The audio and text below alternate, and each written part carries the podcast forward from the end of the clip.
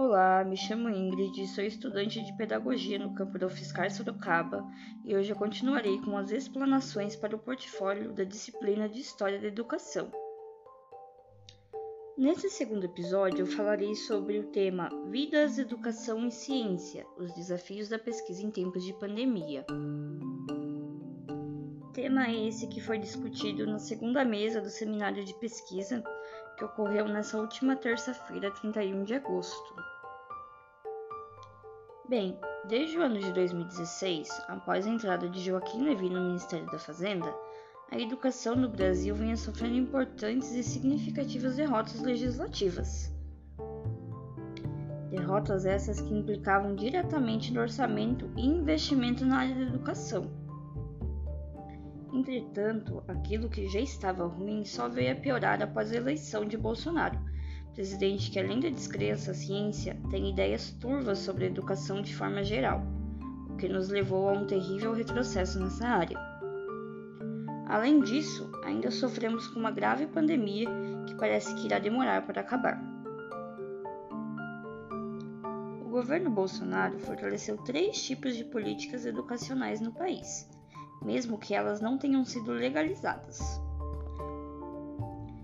As ideias de escola sem partido, educação domiciliar e educação cívico-militar se fortaleceram durante seu governo. A partir dessas políticas, o bolsonarismo pretendia cercear a liberdade do educador dentro da sala de aula, enfraquecendo a importância da escola e dessa forma favorecendo a ideia de um ensino autoritário no país.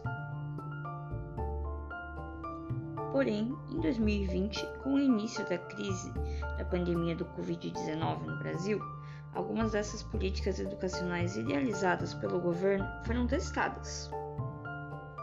Com a decisão das aulas serem mantidas através do ensino remoto, alguns problemas estruturais foram escancarados, como a incapacidade dos grandes gestores de educação em lidar com as dificuldades do período o sistema de ensino domiciliar, que tanto era defendido pelo presidente e seus apoiadores, se mostrou muito mais complexo do que eles esperavam. Muitos descobriram ali as dificuldades do ensino-aprendizagem e um pouco do que os professores costumam passar em sala de aula, além de que vários pais não tinham conhecimento suficiente para guiar os filhos nos estudos em casa.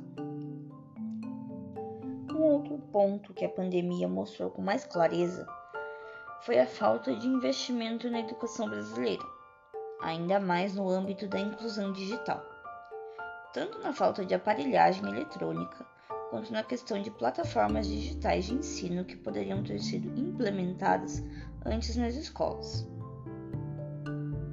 Talvez, se a União, estados e municípios tivessem investido corretamente no ensino no país, assim como pede a legislação, não estaríamos em uma situação tão complicada atualmente.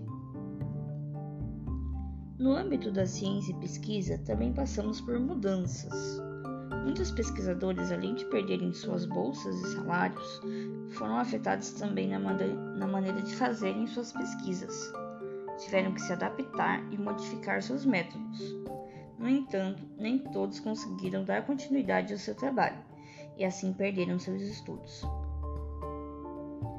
Apesar disso, a ciência de forma geral passou a ser melhor vista pela sociedade brasileira em geral. Essa valorização vem só agora, num momento que fica claro que a ciência e pesquisa são de extrema importância para nós, mas acredito que isso já é um início. De forma geral, diversas dúvidas surgem em mente sobre o que será da educação da ciência no pós-Covid. Porém, as respostas só se darão com o tempo. No entanto, é importante ressaltar que, mais do que nunca, o trabalho do educador se prova fundamental e necessário, pois, mesmo com tantas dificuldades, como um governo que desvaloriza a profissão, ou até mesmo a pandemia em si, eles continuam batalhando por uma educação melhor.